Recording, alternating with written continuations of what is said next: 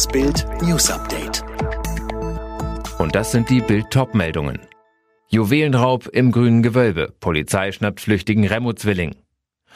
Fahndungserfolg für die Berliner Polizei. Spezialeinsatzkräfte konnten am Montagabend einen der beiden flüchtigen Remo-Zwillinge festnehmen, die in Zusammenhang mit dem Einbruchsdiebstahl in das grüne Gewölbe in Dresden gesucht werden. Nach Bildinformationen überwältigten die Beamten Mohamed Remo gegen 19 Uhr in einem Mehrfamilienhaus in der Jahnstraße in Neukölln.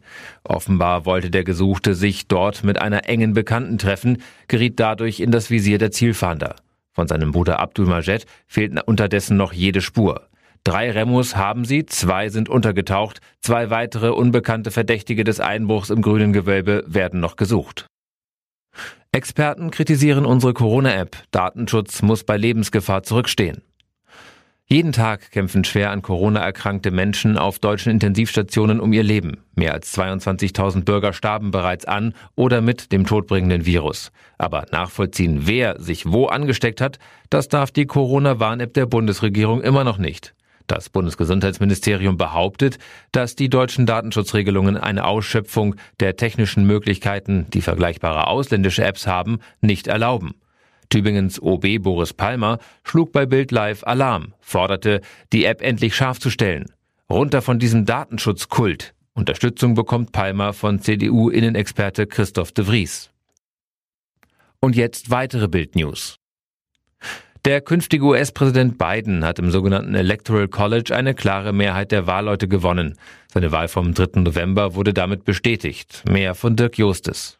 Biden zementierte damit seinen Sieg über Amtsinhaber Trump. Der US-Präsident wird nicht direkt vom Volk gewählt, sondern von diesem Wahlkollegium. Das Gesamtergebnis wird am 6. Januar im Kongress offiziell ausgezielt und verkündet. Biden soll am 20. Januar vereidigt werden. An diesem Tag endet auch die Amtszeit von Trump. Der hat seine Niederlage bislang nicht eingestanden. Er spricht weiterhin von Wahlbetrug, ohne Beweise zu haben. Wenn es nach Gesundheitsminister Spahn geht, dann soll es noch in diesem Jahr erste Impfungen gegen das Coronavirus in Deutschland geben. Ziel ist es, noch vor Weihnachten eine Zulassung des BioNTech-Pfizer-Impfstoffs zu erreichen, sagte der CDU-Mann im ZDF. Ab heute können sich über 60-Jährige und Menschen mit Vorerkrankungen FFP2-Masken in der Apotheke abholen.